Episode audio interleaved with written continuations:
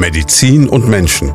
Der Leopoldina Talk auf Primaton, damit Sie auch ohne ein jahrelanges Medizinstudium wissen, was dahinter steckt. Medizin und Menschen, so heißt unser Podcast, den wir zusammen mit dem Leopoldiner Krankenhaus in Schweinfurt machen dürfen. Und zu Gast ist heute Dr. Jutta Albrecht. Sie ist Chefärztin in der Klinik für spezielle Schmerztherapie. Und damit sind wir bei unserem heutigen Thema. Das heißt Daueralarm im Körper, Leben mit chronischem Schmerz. Und ich glaube, das ist ein Thema, das betrifft eigentlich so, Sie haben es im Vorfeld schon gesagt, quasi jeden. Ja, es ist äh, sehr häufig weit verbreitet, denn man muss ungefähr davon ausgehen, dass in Deutschland 17 Prozent der Menschen chronischen Schmerz entwickeln. Und das äh, würde bedeuten, dass es etwa 12 Millionen Menschen sind, die das wirklich betrifft, mindestens. Ja. Mhm. Und das geht durch alle Altersklassen durch, auch schon bei Kindern unter Umständen, natürlich seltener, Gott sei Dank. Aber es betrifft letztendlich viele Anteile unserer Bevölkerung. Vielleicht können wir mal wirklich ganz am Anfang anfangen und einfach mal sagen, jeder von uns sagt, mir tut was weh, ich habe Schmerzen. Aber wenn man dieses Prinzip Schmerz erstmal verstehen möchte, es ist ja im Grunde genommen ein Signal des Körpers, kann man glaube ich sagen. Oder? Genau, das ist ganz wichtig sogar. Denn ähm, es gibt tatsächlich Menschen ohne Schmerzrezeptoren, die haben eine Lebenserwartung, die liegt unter 20 Jahren. Äh, Weil die es nicht merken. Die langen die, auf die heiße Herdplatte und äh, erst genau, wenn es komisch riecht, tun genau, sie die Hand wieder runter. Genau. Oder die kriegen eine Blinddarmentzündung und merken das erst, wenn sie todkrank sind. Ja? Also Ach so, das ist ja nicht nur bei einem Unfall so. Die merken auch nicht, wenn irgendwas im Körper los ist. Genau. Ouch. Die haben keine Rückmeldung aus dem Körper. Das heißt, der Schmerz, der akute Schmerz ist ein Warnsignal und irgendwie auch ein Hüter der Gesundheit. Und äh, das ist ganz wichtig. Wenn ich das nicht habe, dann kommt es eben zu Verletzungen. Also es gibt tatsächlich genetisch äh, interessant zur Forschung äh, Kinder, vor allen Dingen in einem Beduinenstamm, wo das gehäuft vorkommt. Mhm. Und die haben eine Lebenserwartung unter 20 Jahren und sind sehr häufig schon unter 10 Jahren amputiert zum Beispiel auch, weil die sich verletzen und es nicht gemerkt haben. Das ist ja heftig. Wo, woher kommt das? Das ist eine genetische Geschichte. Das ist ein genetischer Rezeptordefekt, der eben keine Meldung macht. Und es ist nicht nur auf das Körperliche beschränkt, sondern das hat ja auch Auswirkungen. Und da kommen wir schon in den anderen, in den Grenzbereich rein. Denn wenn äh, ich keine Schmerzwahrnehmung habe, gehe ich ja davon aus, dass es andere auch keine Schmerzwahrnehmung haben. Das heißt, Ach, äh, Kinder so, lernen zum Beispiel auch Verhalten durch Schmerzempfindung. Die sitzen eben im Sandkasten, schlagen sich und lernen dadurch, wenn jemand zurückschlägt, es tut weh. Dadurch lerne ich auch Empathie, Rücksichtnahme, Mitgefühl. Und äh, das ist auch was, was mir dann nicht beigebracht wird. Und das ist auch diesen Kindern sehr deutlich anzumerken. Also da sieht man schon, Schmerz ist nicht ein rein körperliches ähm, Wahrnehmung, sondern das hat sehr viel mit anderen Bereichen auch zu tun. Der erste Schritt, so wirkt das auf mich, so wie ich sie erlebe, ist wahrscheinlich für den Patienten oder die Patientin, die Person, die zu Ihnen kommt, einfach mal so dieser Moment, dass man wirklich immer zuhört. Absolut, das ist total wichtig. Ähm, also äh, das ist oft, äh, Patienten kommen sehr häufig zu uns und haben erlebt, dass sie sehr schnell irgendwo zur Diagnostik oder sowas waren und sofort wieder draußen waren mit dem Thema, da haben wir nichts gefunden, sie haben nichts. Oder sie müssen damit leben. Das kennt, glaube ich, jeder vom Hausarzt. Das kann man dem Hausarzt noch nicht mal vorwerfen. Nein. Ich meine, bei den Behandlungszeiten, die die ja. aktuell haben, genau. Fallpauschalen etc., ja, da ja. geht das halt rein, raus, fertig. Ne? Ja. Ja, und das ist aber jetzt für einen Chroniker natürlich heftig. Und ähm, die sind, ähm, die brauchen einfach auch Zeit. Es ist auch eine Vertrauenssache, die man da herstellen muss. Man mhm. muss wirklich Vertrauen äh, auf, anknüpfen und dann den Weg weiter gemeinsam gehen. Also der Erstvorstellungstermin ist entsprechend auch lange. Also wenn Patienten zu uns das erste Mal kommen, dann haben wir, wir die mindestens zwei bis drei Stunden Zeit. Und dann wird Sie es sehr haben ausführlich. drei Stunden Zeit als genau. Ärztin, genau. sich mit dem Patienten zu unterhalten. Das ist da auch notwendig, weil die eine ewig lange Geschichte hinter hm. sich haben.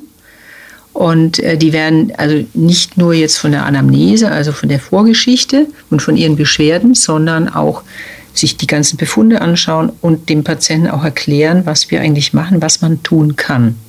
Ja, was passiert aber dann, wenn Sie wirklich am Ende sagen müssen, das ist chronisch oder auch vielleicht gar keine Diagnose stellen können. Mhm. Ich ähm, führe dabei auch ein Beratungsgespräch durch mhm. und erkläre sehr viel. Und das ist was, was total wichtig ist. Also jetzt, was ich vorhin erzählt habe, diesen Dualismus, mhm. was das auch für den Patienten bedeutet, wie er sich da selber unter Druck setzt und erkläre ihm auch diese ganzheitliche Sichtweise. Das führt oft schon dazu, dass die Patienten für sich selber viel mehr ähm, Verständnis haben. Mhm. Die haben Verständnis, sind dadurch auch erleichtert. Und dann geht es eigentlich schon darum zu sagen, okay, ich habe chronische Schmerzen. In den seltensten Fällen können wir den chronischen Schmerz heilen. Aber ich kann die Lebensqualität verbessern. Daran kann ich arbeiten bis am Ende meines Lebens. Und das ist auch möglich. Und ähm, da erlebe ich einfach auch mit den Patienten, wie erleichtert die darüber sind, wenn sie dann auch Mechanismen kennenlernen, mit denen sie sich selber helfen können. Also im letzten werden sie den Schmerz nicht aus der Welt schaffen können, aber sie werden Strategien aufzeigen können, wie man mit dem Schmerz gut ja. leben kann. Ja. Also ähm, wir gehen ja da wahrscheinlich noch drauf ein mit der Tagesklinik. Ähm, mhm. Aber da eine Patientin, finde ich, die hat es so auf den Punkt gebracht in einem Bild.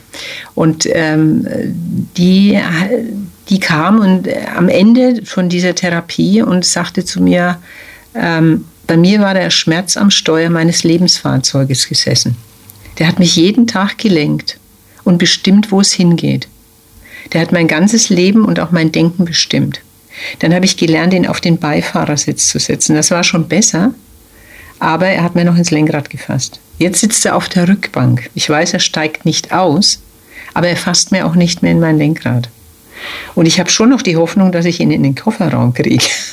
Wie unterscheidet sich jetzt eigentlich, also man versucht ja auch mal Schmerz so einzuteilen. Also das ist ja immer diese klassische Frage, ja, wenn Sie jetzt einen Schmerz bewerten sollen auf einer Skala von 1 bis 10, dann denke ich mir immer so, ja, woher weiß ich was 1, woher weiß ich was 10? Das ist ja relativ äh, absurd, aber was unterscheidet jetzt beispielsweise so, so einen plötzlichen akuten Schmerz, eben die heiße Herdplatte, dann mhm. von etwas, wo ich sage, oder ab wann ist es denn chronisch? Mhm. Also wo fängt das an, wo hört das auf? Mhm.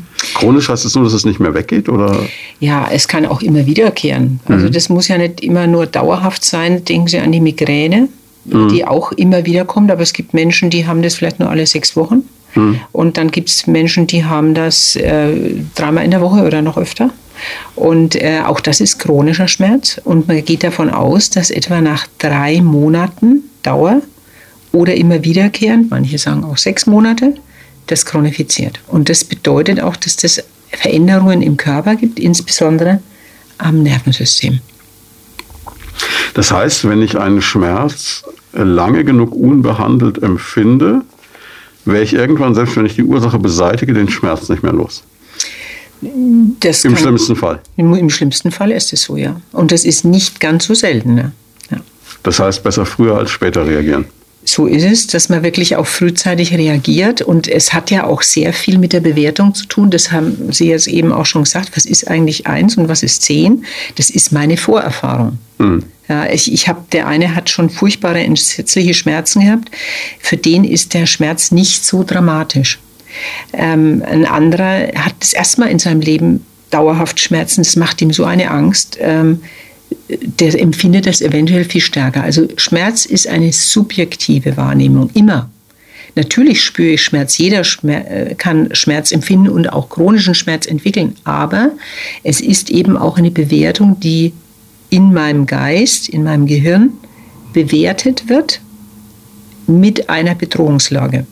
Und das ist eben sehr unterschiedlich, auch abhängig von der Situation, in der ich lebe wie geht es mir psychisch und wie bin ich sozial aufgestellt? Habe ich ein Netzwerk, habe ich keins? Wie das alles spielt dabei eine ganz große Rolle. Also Stress, Angst etc. sind alles Faktoren, die damit reinspielen. Die damit reinspielen. Darauf hat der Schmerz Auswirkungen und die spielen damit in dem Spiel. Und ich habe quasi dieses biologisch, also körperliche, psychische und das soziale, die überlappen sich und die gemeinsam bestimmen meine Lebensqualität und beurteilen die auch. Und zum Teil eben dann auch bei chronischen Schmerzen den Schmerz mit. Das heißt jetzt aufs Platteste runtergebrochen, das ist dieser klassische Unterschied zwischen einer Frau mit einer Grippe und einem Mann mit leichtem Schnupfen. So ein bisschen. Und, und der Mann empfindet es aber tausendmal härter, als es die Frau jemals erleben wird, weil die kümmert sich noch um die Kinder, hat was zu tun und hat gar nicht die Zeit, sich leidend auf die Couch zu begeben. Ja. Es ist jetzt sehr platt formuliert, aber auf der anderen Seite kann es natürlich auch sein, dass jemand dann völlig über diese Signale hinweggeht und dann irgendwann eben so der klassische Manager mit dem Herzinfarkt, so der dann flach liegt. Und das ist jetzt auch, muss man ganz klar sagen, weil Sie das ansprechen, ähm, der klassische Schmerzpatient ist kein Weichei, sondern das ist eher so ein fröhlicher Durchhalter. Es geht schon, mhm. es geht schon, es geht schon, bis es eben nicht mehr geht. Also das ist der wesentlich häufigere Weg für einen chronischen Schmerzpatienten, dass er über seinen Körper hinweg, über die Signale hinweg zu lange ähm, weitermacht und das Leistungsprinzip vielleicht hat und die Aufgaben und all die Dinge, also der Geist über den Körper herrscht und ihn vorantreibt und dann irgendwann der Körper derartig ins Hintertreffen gekommen ist, dass er sich melden muss. Ich frage manchmal Patienten, mhm. ähm, haben sie womöglich bei dem einen Kredit aufgenommen? Bei ihrem Körper. Mhm. Ja, schon nachvollziehbar. Ja. Also könnte man sagen, der Hypochonder wird in der Regel älter. Ja. ja, unter Umständen, aber er stresst sich natürlich auch sehr. Ah, das ist, äh, das ist schwierig. Ne? Die Balance ist es ja. Mhm. ja. Aber es gibt also wirklich, das haben wir jetzt schon gelernt, es gibt also so ein Schmerzgedächtnis auch. Das mhm. heißt also, der Körper merkt sich irgendeinen Schmerz im schlimmsten Fall, dann kommt er immer wieder halt. Genau.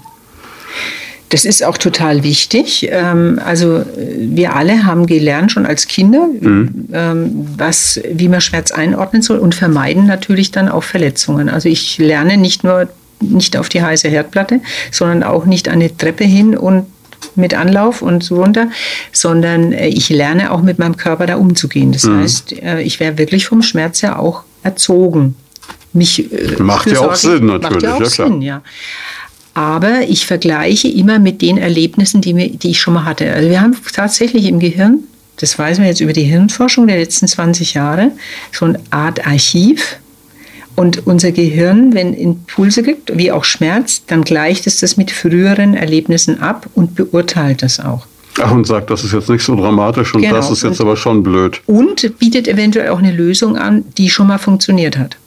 Nur wenn dann keine Lösung mehr angeboten wird mhm. von dem Archiven, uh, wir haben schon alles durch, dann ist die Beurteilung der Lage natürlich wesentlich kritischer. Das macht dann Angst. Wenn ich keine Lösung für mein Problem habe und womöglich auch von Behandlern höre, wir finden bei Ihnen nichts, Ihnen kann man nicht helfen oder das ist chronisch oder Sie haben gar nichts, dann kommt natürlich, die, die Situation wird dann dramatischer. Denn ich spüre ja, aber ich habe keinen Ansatz mehr. Das macht Angst. Ja klar, nachvollziehbar. Ich meine, wenn ich mich in den Finger schneide, gucke dahin, es blutet, ja. das tut weh, sage ich mir, okay, in Ordnung, ja. Pflaster drauf, vergeht, ja. alles gut. Wenn ich irgendeinen Kopfschmerz habe, dann kann ich natürlich am Ende mir selbst noch, ähm, wenn ich dann gerade noch einen Internetzugang habe, einen Hirntumor ergoogeln. Ne? Hm. Das ist jetzt mal so der Gedanke dahinter, nehme ich an. Ne? Das ist aber so, ja, so, so ein Teufelskreis. Wie kommt man da raus? Ja. Also das ist äh, wirklich so, es geht darum, letztendlich mit unseren Patienten, wir, wir äh, erarbeiten mit denen auf verschiedenen Ebenen, sowohl körperlich als auch psychologisch. Mhm. Und es geht Hand in Hand über die Fachgebiete hinweg, die daran arbeiten, ähm, eine andere Perspektive dazu zu bekommen und wieder mehr Sicherheit zu gewinnen. Also sich seines Körpers wieder mehr Gewissheit zu haben und auch das Gefühl zu haben, ich kann Einfluss nehmen, ich kann auch indem ich Rücksicht nehme bis zum gewissen Grad, aber auch in meinen Körper investiere, wieder eine Verbesserung erlangen.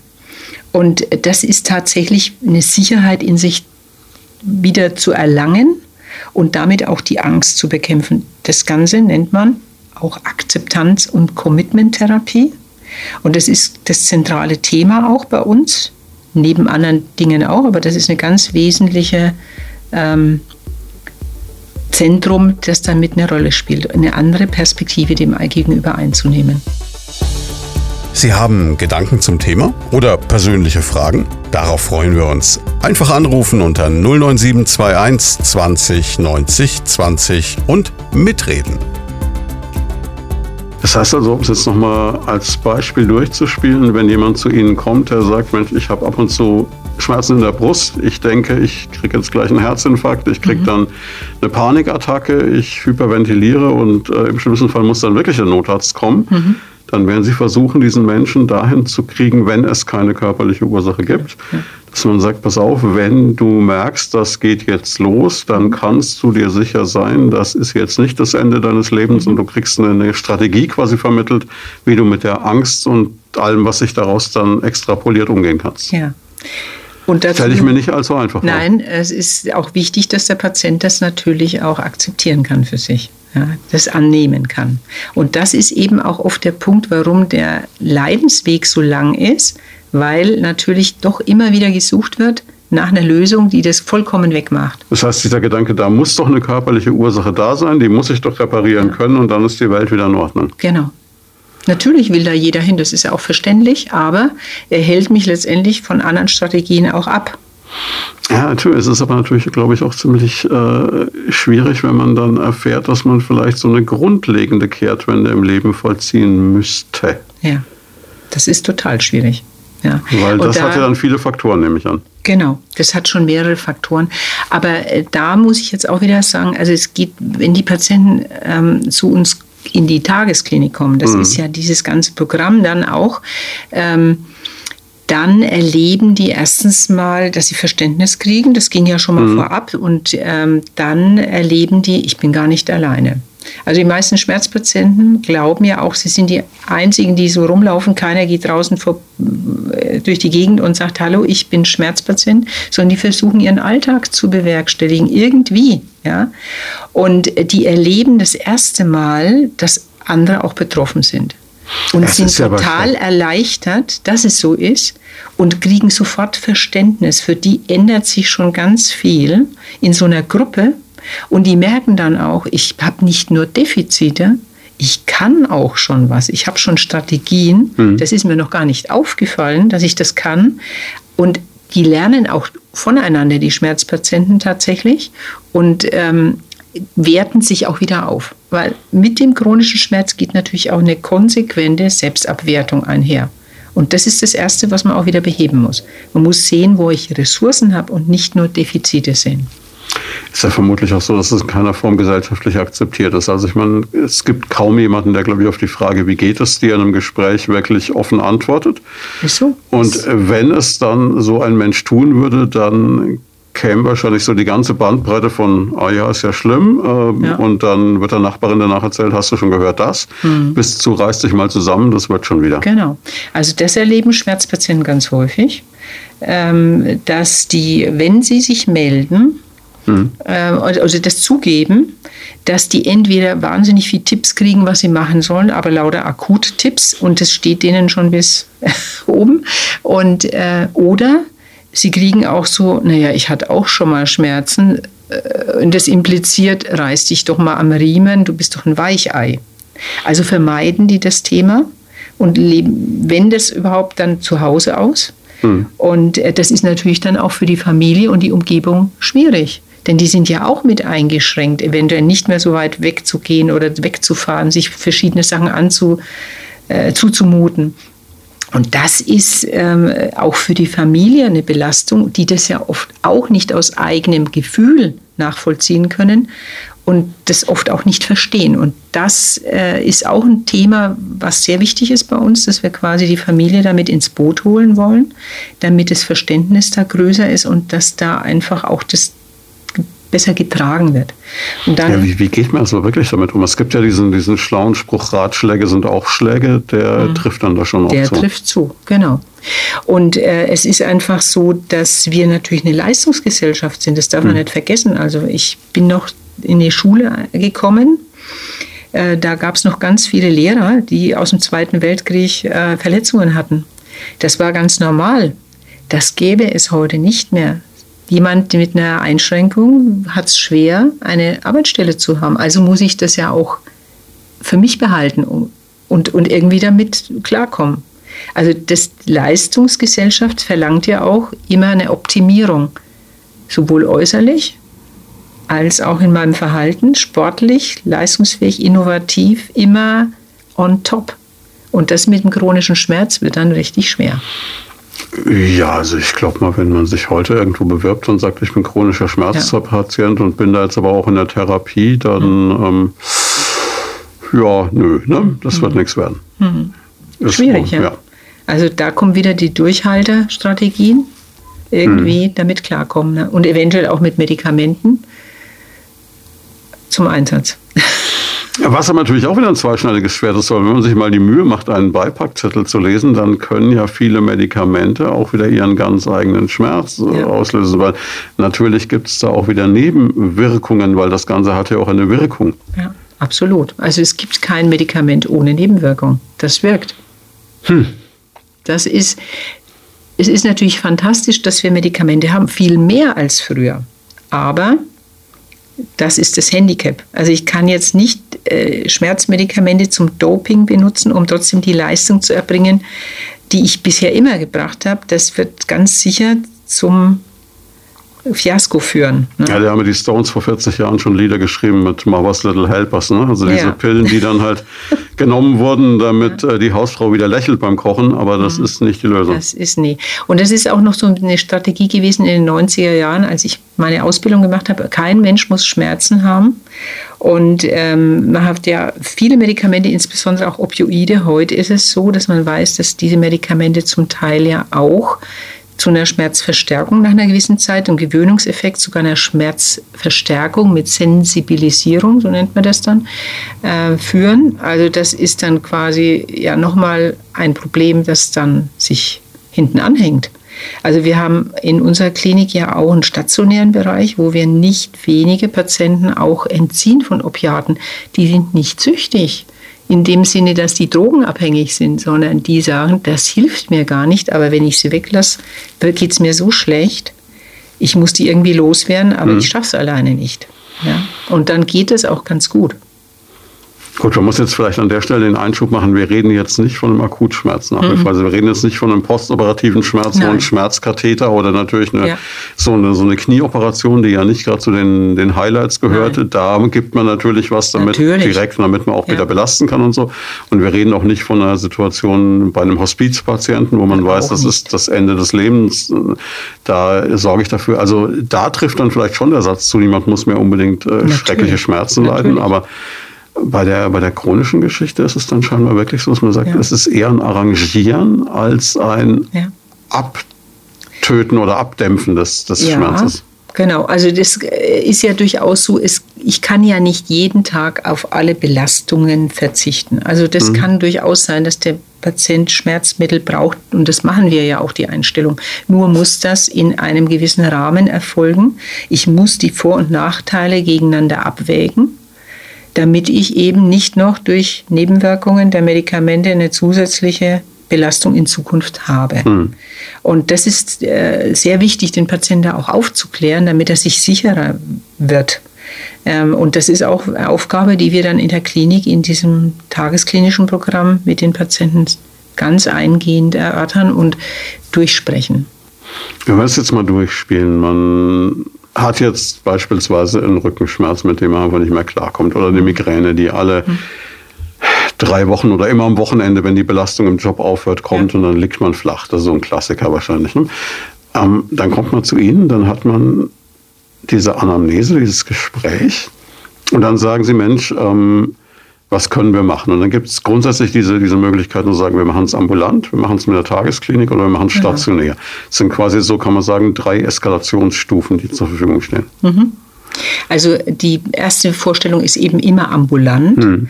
Und die Patienten, äh, wir, wir, wir, haben dieses ausführliche Gespräch und da geht es ja auch durchaus darum, zum Beispiel medikamentös oder Tipps zu geben, was man jetzt machen kann, auch ambulant, mhm. nicht unbedingt mit der Schmerzklinik jetzt gleich, sondern wir geben viele Tipps, schreiben auch an den Hausarzt einen eingehenden Brief mit der Beratung oder an den mhm. Facharzt, der äh, geschickt hat.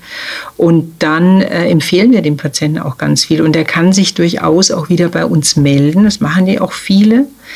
Und ähm, dann gibt es eben auch die medikamentöse Schiene, zum Beispiel bei Migränepatienten. Mhm. Da gibt es ja viele Dinge, die sich da jetzt entwickelt haben in den letzten Jahren. Aber äh, es gibt eben auch die Möglichkeit, dass ich die Patienten bei uns äh, den Psychologen und den Physiotherapeuten vorstelle und das, mhm. diese Option ein Vorgespräch zu haben, dort mal untersucht zu werden, auch von den Physiotherapeuten schon Übungen gezeigt bekommen, was man selber machen kann und mit den Psychologen ein Vorgespräch zu führen. Mhm. Und das ist keine Psychotherapie, sondern das ist eigentlich eine Beratungssituation. Wenn der Patient dann offen dafür ist, wir besprechen das natürlich im Team miteinander, was jeder Einzelne so sieht an dem mhm. Patienten und das wird ihm auch zurückgemeldet. Also das ist nicht so, dass wir über den Patienten reden, sondern der steht im Mittelpunkt und der kriegt eine Beratung umfassend und wir empfehlen dann auch etwas, was er tun kann. Wir können nicht bestimmen, dass er das tun muss, sondern wir beraten ihn. Mhm. Und das ist, glaube ich, ein wesentlicher Punkt auch. Ähm, machen muss er das ja selber, also die mhm. Entscheidung dahin treffen. Und äh, da ist niemand böse oder irgendwas, weil er das nicht tut. Und da gibt es auch keine Abwertung, so von wegen selber Schuld, äh, sondern das ist eben, ich muss einen Leidensdruck haben und das wägt der Patient auch ab gegen seine anderen Bedingungen, die er hat, mit der Arbeit, mit der Familie und so weiter. Ähm, und dann besteht eben die Möglichkeit, dass er eventuell in die Tagesklinik kommt. Mhm. Und da gibt es eben Gruppenprogramme, mit anderen Schmerzpatienten zusammen und das sind sehr kleine Gruppen, also maximal acht Patienten. Äh, und das sind geschlossene Gruppen, das heißt, das sind immer die gleichen Patienten, nicht ständig neue, sondern die fangen zusammen an, so ein System, so eine Wochenturnus, und die hören auch wieder zusammen auf. Mhm. Und äh, das ist die ähm, Option, die er hat. Und das besprechen wir auch mit dem Patienten. Und dazu wird er nicht gezwungen, sondern es geht hauptsächlich um eine Beratung und eine Motivation. Und letztendlich die Umsetzung muss ja auch der Patient dann machen können. Selber. Das ist das Ziel, weil wir sagen immer, Sie bauen sich hier einen Werkzeugkoffer für die Zeit danach. Sie haben Gedanken zum Thema oder persönliche Fragen? Darauf freuen wir uns. Einfach anrufen unter 09721 20 90 20 und mitreden. Ganze Menge Fragen, die jetzt von meinem geistigen Auge auftauchen. Die erste Frage ist, Sie haben so in, im Nebensatz gesagt, der Facharzt oder der Hausarzt, der denjenigen zu uns geschickt hat. Ja. Das wäre jetzt meine erste Frage. Das heißt, man kann nicht aus einer reinen Eigenmotivation zu Ihnen kommen, man braucht eine Überweisung? Genau. Man muss, okay, äh, also wer braucht eine, Zust eine vom mhm. Facharzt mhm. oder vom Hausarzt eine äh, Einweisung. Ja. Jetzt haben Sie mal ganz am Anfang gesagt, sechs Monate Wartezeit. Mhm. Ähm, ich denke aber, jeder, der zu Ihnen kommt, kann Ihnen die Arbeit erleichtern, wenn er in dieser Zeit schon was tut, beispielsweise sowas wie ein Schmerztagebuch führen. Zum Beispiel, ja, genau. Dass einfach sagt, okay, sagen, mal wirklich analysieren, sich selbst beobachten, mhm. sich selbst bewusst sein und sagen, mhm. umso mehr Informationen Sie bekommen, desto weiter kommen Sie. Ja, und da gibt es natürlich auch äh, Möglichkeiten, sich zu informieren. Da gibt es eine äh, Homepage von der Deutschen Schmerzgesellschaft. Mhm. Da ist tatsächlich eine ganze Seite für, für äh, chronische Schmerzpatienten. Und da kann man ganz viel Information schon bekommen und auch ein Schmerztagebuch, wie man das eigentlich macht. Und das hilft natürlich auch, wenn die Patienten es mitbringen. Ist aber nicht zwingend erforderlich. Jetzt haben Sie auch, ähm, sobald Sie das Wort Psychotherapie mit eingebracht haben oder das Wort Psychologe immer betont, das ist eine Beratung, das ist nicht gleich eine Therapie. Das heißt, Sie haben vielleicht auch gerade hier im eher bodenständigen Franken dann die Situation, dass die Leute davor zurückschrecken? Also sicherlich gibt es noch Vorbehalte, aber ich sage es auch deswegen, weil eine Psychotherapie eine dauerhafte, längere Behandlung ist. Mhm. Und es ist ja nicht einfach, überhaupt in eine Psychotherapie zu kommen. Es gibt erheblich mehr Psychotherapeuten inzwischen niedergelassen mhm. und die haben eine wahnsinnig lange Wartezeit von über einem Jahr zum Teil. Und ähm, was wir da machen, ist keinen Psychotherapieersatz, sondern wir beraten und wir machen Psychotherapie für Schmerzpatienten. Die Themen, die für Schmerzpatienten wichtig sind, die werden bei uns im Rahmen der Tagesklinik mit dem Psychologen ganz eingehend besprochen. Ne? Aber das mit der Wartezeit, das zieht sich durch in unserem Gespräch heute. Also offensichtlich hätten wir da doch großes Potenzial in diesem Land, dass es da noch äh, mehr zu tun gäbe. Ja, sicher. Das ist, ähm, also das sind oft wirklich lange, lange Verläufe und ich würde mir oft wünschen, die Patienten früher zu sehen, weil natürlich die Zeit tickt und die Chronifizierung mhm. voranschreitet. Und ähm, Oftmals kommen Patienten zu uns dann, wenn zum Beispiel der Arbeitsplatzverlust droht oder dann vielleicht eventuell schon eine Berendung anstehen muss. Und da mhm. wünsche ich mir oft, wäre er mal früher gekommen oder hätten wir ihn schon eher sehen können, vielleicht hätte man das anders gestalten können noch. Ja. Und das geht oft viel zu lange, bis es soweit ist. Aber natürlich ist die Hemmschwelle auch hoch, zum Schmerztherapeuten zu gehen und sich einzugestehen, ich habe vielleicht chronische Schmerzen oder zum Psychologen auszugehen.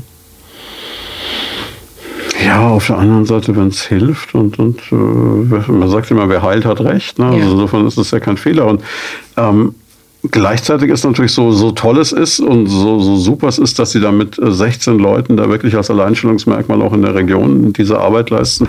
Wäre es natürlich toll, wenn es noch viel mehr Angebote gäbe, wie es jetzt hier am Leopoldiner gibt. Und äh, die nächste Sache, die mir aufgefallen ist, Sie haben gesagt, Sie erstellen einen Werkzeugkoffer. Wir haben ja schon, das betonen Sie ja auch immer wieder gehört, es wird nicht diese eine Lösung geben. Es wird nicht diese eine Pille geben, die ich nehme und dann ist wieder gut. Also dieser Reparaturgedanke ist eigentlich schon weg.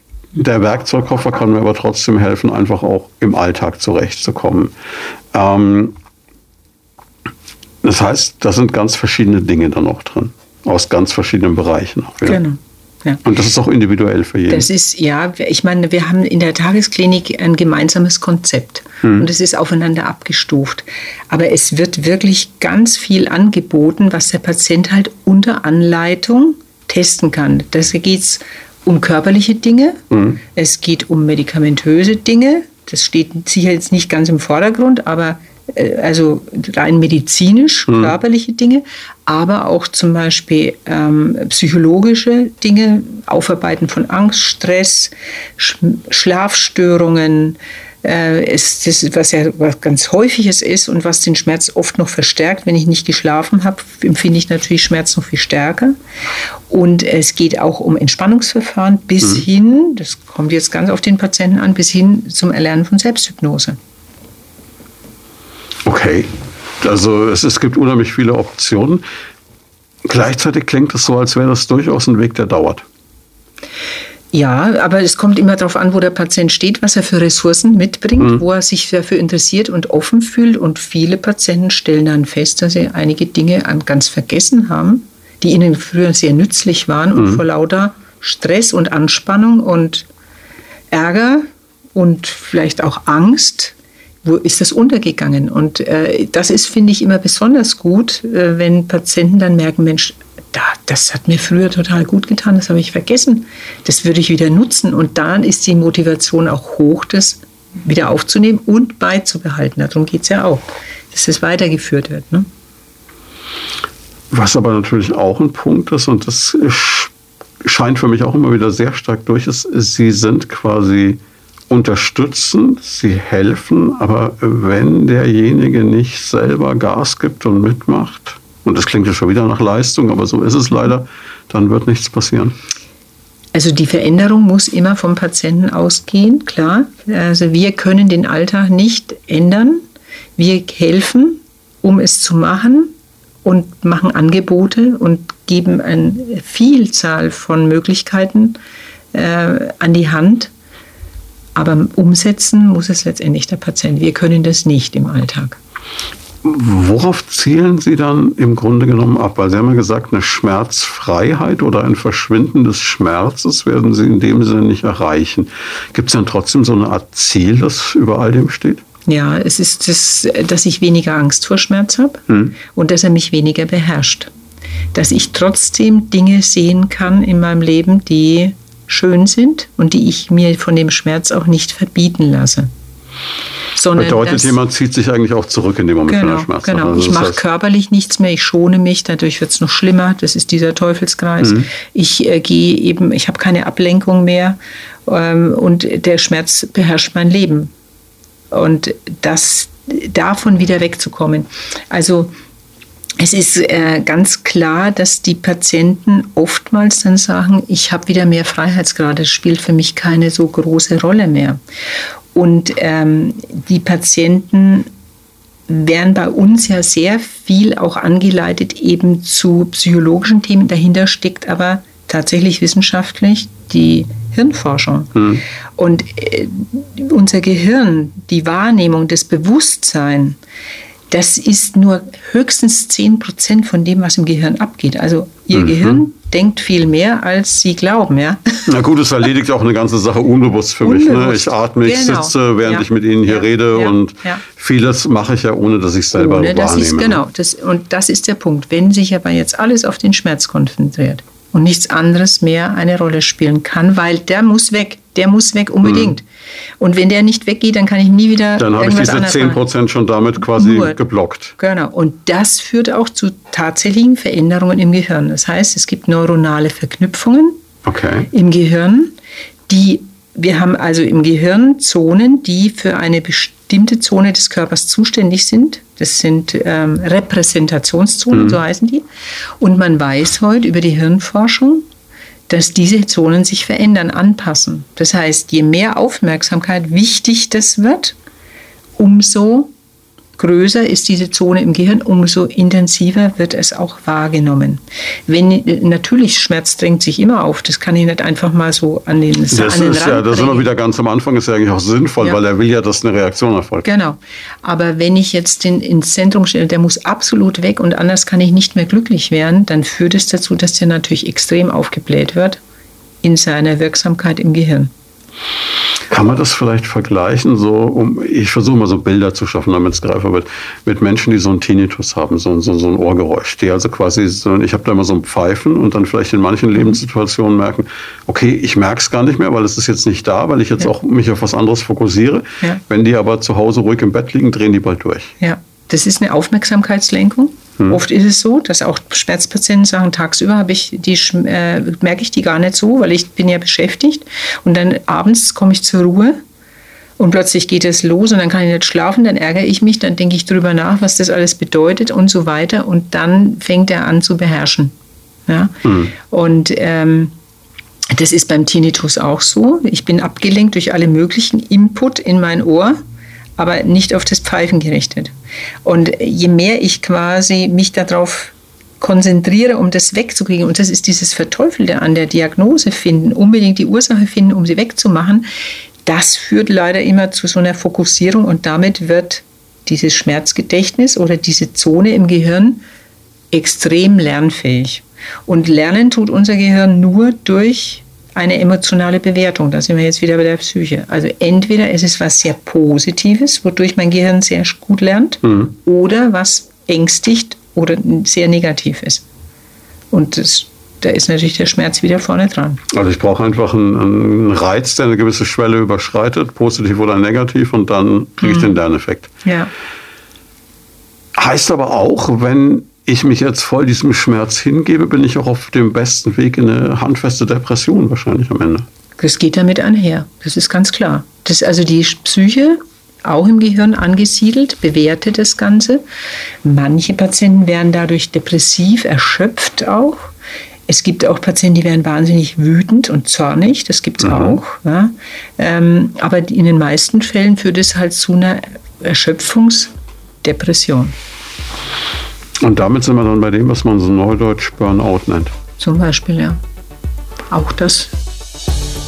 Sie haben Gedanken zum Thema oder persönliche Fragen? Darauf freuen wir uns. Einfach anrufen unter 09721 20 90 20 und mitreden können wir vielleicht so gegen Ende dieses Gesprächs so einen versöhnlichen Ausblick dahingehend bekommen? Das ist ja ein gesamtgesellschaftliches Problem auch irgendwo, ne? um mhm. jetzt mal den ganz großen Rahmen zu bringen. Jetzt fällt mir auf, zu der Zeit, als ich so aktiv ins Arbeitsleben eingestiegen bin, so Ende der 80er, Anfang der 90er, war noch so Überholspur, Vollgas, 40 Stunden sind was für Leute, die halbtags arbeiten wollen. Mhm. Inzwischen fällt mir auf, wenn wir jetzt auch hier im Bereich Medien junge Menschen bekommen, liegt ein Fokus anders, als er bei uns noch war. Bei uns ging es darum, bekannt werden, durchaus auch ein bisschen Geld verdienen. Heutzutage ist eher so, wie viel Urlaub habe ich, wie viel Freizeit habe ich, äh, das Wort von der Work-Life-Balance, was, glaube ich, bei vielen, in vielen Chefetagen noch so eine Art äh, No-Go ist kommt immer mehr. Besteht die Hoffnung, dass wir eine Generation erleben, so ganz langsam, die vielleicht weniger mit chronischen Schmerzen zu kämpfen haben wird? Das kann ich jetzt aus dieser Perspektive noch nicht beurteilen, aber ich kann mir vorstellen, dass sie wesentlich gesünder lebt, als das eben äh, für die äh, Babyboomer-Generation, die ja immer in einer gewissen Konkurrenz gelebt hat, sich anstrengen musste, um aus der Masse herauszukommen. Da ist der Druck viel größer. Heute ist es einfacher, weil ich mit einer gewissen Ausbildung, Perspektive ja auch ähm, Ansprüche stellen kann. Das schützt mich aber auch vor Überforderung eventuell. Mhm. Wie sich das natürlich auf die Dauer auswirkt und mit unserer Umweltsituation und all diesen Dingen, das kann ich nicht beurteilen jetzt aus dieser Situation, aber auf jeden Fall diese Überforderungstendenzen wären in Zukunft vermutlich für gut ausgebildete Menschen mit einer guten Ausbildung besser sein. Für sozial äh, weniger gut ausgestattete Menschen, also mit einer weniger Schulbildung oder beruflichen Ausbildung, kann es aber auch schwerer sein. Klingt noch nicht nach einem wirklich hoffnungsvollen Blick in die Zukunft. also ich finde, ähm, wenn ich mal zurückdenke, die Schmerztherapie war ein Stiefkind, mhm. aber auch in der Psychosomatik oder äh, also das das hat heute einen anderen Stellenwert. Und Sie haben tatsächlich recht, das Wertesystem verändert sich in, unserer Gesellschaft. Und ähm, da besteht bis zum gewissen Grad schon die Hoffnung, dass die Akzeptanz zum Beispiel auch für Burnout, für psychische Belastungen und so weiter eine größer ist. Das ist ja auch schon der Fall. Aber die Differenz zwischen arm und reich und den Möglichkeiten, die damit verbunden sind, die wird natürlich auch ein bisschen größer aktuell. Was ich bei allen Ihren Kollegen immer erlebe, ist dieser, dieser Idealismus, der auch dadurch gespeist wird, dass sie sagen, es gibt diese wunderschöne Situation, dass ich jemandem geholfen habe, ich habe diese Dankbarkeit und derjenige ist wieder gesund. Sie erleben das auch, aber in abgeschwächter Form, oder kann man das gar nicht so sagen? Ich kriege das in sehr starker Form von den tagesklinischen Patienten. Mhm. Also da gibt es jetzt auch immer so ein bisschen das Vorurteil noch. Ähm, ähm, manchmal, du hast ja nur mit so Chronikern zu tun, ne? das mhm. ist ja wahrscheinlich schwierig. Du wirst du nie wieder los, ne? die bleiben die, jetzt. Ja, aber wir haben unglaublich dankbare Patienten, mhm. die uns wirklich auch rückmelden, dass es ihnen besser geht, dass sie sich viel besser selber verstehen, dass sie viel mehr Akzeptanz gefunden haben und dass sie eine bessere Lebensqualität haben. Also wir haben ein Gästebuch bei uns, das ist äh, gigantisch. Ich gucke mir das immer wieder an. Das ist für uns ja auch Motivation. Mhm. Und es ist für uns alle ähm, sehr wertvoll, dass wir uns da wieder oftmals die Kraft auch holen, weiterzumachen. Und was uns natürlich auch hilft, dass wir ein prima Team haben, äh, was sehr flach ist von der Hierarchie in der Schmerzklinik und da sehr stark kooperieren können. Das hilft und das merken auch die Patienten und die honorieren das sehr stark, weil die das natürlich nicht so erleben im ambulanten Bereich, hm. wo irgendwo vielleicht ein Psychologe sogar gefunden wurde, ein äh, Arzt da ist, der Medikamente verordnet und äh, dann ein Physiotherapeut noch behandelt, die aber nie miteinander Kontakt haben. Und Außer über das Rezept, wo steht, macht ihm mal eine Fango-Packung genau, genau. und dann macht er halt. Ne? Aber keine Rückkopplung mhm. und oft merken die, da gibt es Reibungsverluste, ja, äh, das, die, die sind nicht abgestimmt. Das ist natürlich bei uns ganz anders. Wir haben mhm. jeden Morgen eine Teamsitzung, wo wir die Patienten besprechen und dann geht's los. Was steht an und was können wir vielleicht dann noch tun? Oder wir beraten über eine schwierige mhm. Situation. Das ist natürlich für uns selber sehr gut und für den Patienten hat es natürlich auch einen großen Profit. Wenn man so eine kurze Distanz nur zurücklegen muss. Ne? Und unabhängig davon, dass der Schmerz vielleicht chronisch ist, kommt man aber doch an den Punkt, wo man sagt, die Behandlung bei Ihnen ist irgendwann abgeschlossen und der Patient hat jetzt seinen Werkzeugkasten, kann jetzt quasi selbstständig weitermachen. Ja, so ist es. Also es ist nicht dieser Fluch, dass man jetzt den Rest seines Lebens nein, als Schmerzpatient nein, nein, nein, nein. Also das ist sehr häufig auch so, dass Patienten äh, in dieses Programm kommen und ähm, dann später vielleicht mal wieder an der Ambulanz vorbeikommen, um irgendwas zu fragen, was Medikamente zum Beispiel anbelangt oder irgendein Problem dazugekommen ist. Aber das Ziel ist letztendlich, dass der Patient viel eigenständiger ist und dann auch viele Ressourcen hat, die er selber benutzen kann. Und wir haben eine große äh, Rückhalt auch in den Hausärzten, die merken, dass die Patienten eine andere Perspektive gefunden haben mhm. und das mit unterstützen. Also wir haben ja ähm, auch einen Qualitätszirkel, das heißt, wir machen so Fortbildungen mhm. auch für Hausärzte regelmäßig und da ist die Vernetzung einfach sehr gut und äh, ich glaube, das ist auch was, was der Patient äh, spürt, dass das aufeinander abgestimmt ist. Das ist auch in der Region eigentlich sehr, sehr gut. Das erlebe ich jetzt so von anderen Kollegen aus anderen mhm. Regionen nicht in diesem Maße, wie wir das hier haben. Das ist, glaube ich, sowieso im medizinischen Bereich ist die Region hier eine gute. Ja. Das kann man nicht sagen. Ja. Gibt es denn irgendwas, was man, es ist ja immer das große Stichwort Prävention in der Medizin. Ne? Und mhm. jede ihrer Kolleginnen, jeder ihrer Kollegen sagt mir immer dasselbe. Das bin ich immer das gute Beispiel. Ähm, mehr bewegen, weniger essen, nicht rauchen, mhm. insgesamt bewusst und gesund leben. Gilt wahrscheinlich auch beim Schmerz. Ne? Überall. Mhm. Es ist überall. Also die Balance herzustellen. Nur wann merkt man, dass man die Balance verloren hat? Meistens erst, wenn was Wenn man sie verloren hat. Ne? Sonst ne? hat man ja die Einsicht dafür nicht mhm. und das hat auch der Mediziner nicht. Da sind wir mal ganz ehrlich, auch wenn wir die Vorgeschichte wissen und wir, äh, wir machen es ja auch nicht viel anders. Klar sehe ich vielleicht kranke Menschen jeden Tag und dann denke ich mir, okay, ich muss da und da aufpassen und muss mich bewegen und muss mit der Ernährung aufpassen, aber wir sind ja auch nicht perfekt. Ich kenne rauchende Mediziner. Eben. ich auch. Ich, ich spare mir jetzt alle Alkoholikerwitze mit Medizinern. Nee, lass mir jetzt einfach. Nee, aber es ist, es ist so einfach so, ich darf die Latte auch nicht so hoch hängen. Ich mhm. glaube, das ist wirklich, das sind wir wieder bei den Defiziten. Ja. Nur mit mir zu schimpfen und mich zu optimieren in allen Bereichen macht mich sicher auch nicht glücklich.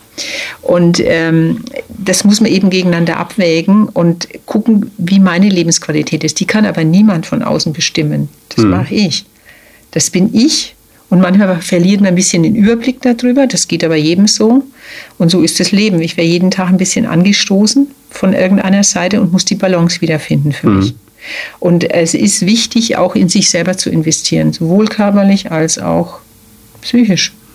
Eine, für eine Balance wieder zu sorgen. Und da ist es einfach wichtig, achtsam zu sein.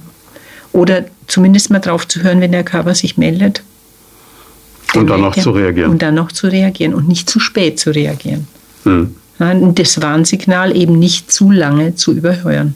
Vielen, vielen Dank. Das war hochinteressant. Das war eine spannende Stunde mit Ihnen. Viel gelernt, eine neue Sicht auf manche Dinge, die vielleicht auch für viele Menschen da draußen interessant ist. Das heißt aber, wenn man jetzt sagt, das hat mich jetzt interessiert, ich habe da vielleicht was, womit ich an Sie rantreten möchte, ist der erste Gang der zum niedergelassenen Hausarzt. Hm oder mit dem Facharzt reden, der einen schon länger behandelt und sagen, Mensch, du, ich glaube, das könnte mir helfen, kannst du da mal gucken. Mhm. Wäre das eine Idee? Genau. Ist die Herangehensweise. Das ist die Herangehensweise, dass man erstmal mit dem Hausarzt das Ganze bespricht oder Facharzt. Mhm. Und wie kriegen Sie das selber hin mit der Balance, wenn Sie wissen, da sind, äh, steht eine ganz lange Reihe von Menschen, die sagt, ich will aber auch noch mal bei Ihnen vorbeikommen. Klappt das? Schafft man das? Ja, es muss so klappen. Ähm, und ähm, das ist jetzt wieder der Vorteil vom Team. Mhm. Ähm, ich muss es nicht alleine machen. Es ist nicht alles auf meinen Schultern, sondern es ist tatsächlich so, dass man das verteilen kann und dass man auch von den anderen gebremst wird. Also, dass da auch mal eine Rückmeldung hat, du hast, hm, pass mal auf dich selber auf. Oder also das ist auch was, was sehr hilft und wir machen ja auch Supervision, also mhm. das heißt in, in unserem Team und das ist auch sehr hilfreich, weil man da auch Spannungen, die auftreten oder Überbelastungen, die da sind, wieder einfangen kann. Und haben Sie vielleicht dann sogar die angenehme, das ist, kommt mir gerade noch so zum Schluss, die angenehme Situation, dass Sie jetzt keine akuten Notfälle bekommen? Dass es also bei Ihnen ein bisschen von den Arbeitszeiten her nicht ganz so crazy ist? Ja, also es ist sicherlich etwas besser planbar als bei anderen. Das ist ganz klar. Ich habe keine, ich habe keine Notaufnahme, ich habe keine Notoperationen oder sowas. Aber wir haben natürlich auch Patienten, die akuter sind, zum Beispiel. Also das ist auch was. Stichwort wenn, Panikattacke dann wieder oder sowas. Ja, ne? aber auch zum Beispiel bestimmte äh, Erkrankungen wie ähm, es gibt nach Operationen manchmal so Reaktionen am vegetativen Nervensystem. Mhm. Das nennt man dann ein komplexes regionales Schmerzsyndrom. Und diese Patienten, die müssen wir schneller sehen und wir haben dafür auch Notfalltermine. Oder nach einer Gürtelrose, so mhm. Zosterneuralgie, das ist was, was man schneller behandeln muss äh, wo man wirklich zügig dran gehen muss. Und da haben wir Notfalltermine, aber die sind natürlich tagsüber und nicht in der Nacht. Also das hat schon einen Vorteil. Ich war früher Anästhesistin, das war deutlich anders. Gut, Anästhesisten sind die, die es ja richtig rocken. Ne? Also ja. vom Schockraum über Notarzt genau. zu alles. Ja. Ne? Genau, OP. Vielen, vielen Dank. Das war eine hochspannende Stunde. Ich glaube, Sie haben dem einen oder anderen da draußen vielleicht wirklich weitergeholfen. Und ich bin mir sicher, die Schlange wird halt jetzt noch mal ein bisschen länger, aber das liegt in der Natur der Sache. Ja. Das war Medizin und Menschen, der Leopoldina Talk auf Primaton. Jeden zweiten Donnerstag im Monat live von 10 bis 11 im Programm. Alle Folgen gibt's zum Nachhören und Download auf radioprimaton.de und als Podcast auf leopoldina-krankenhaus.com.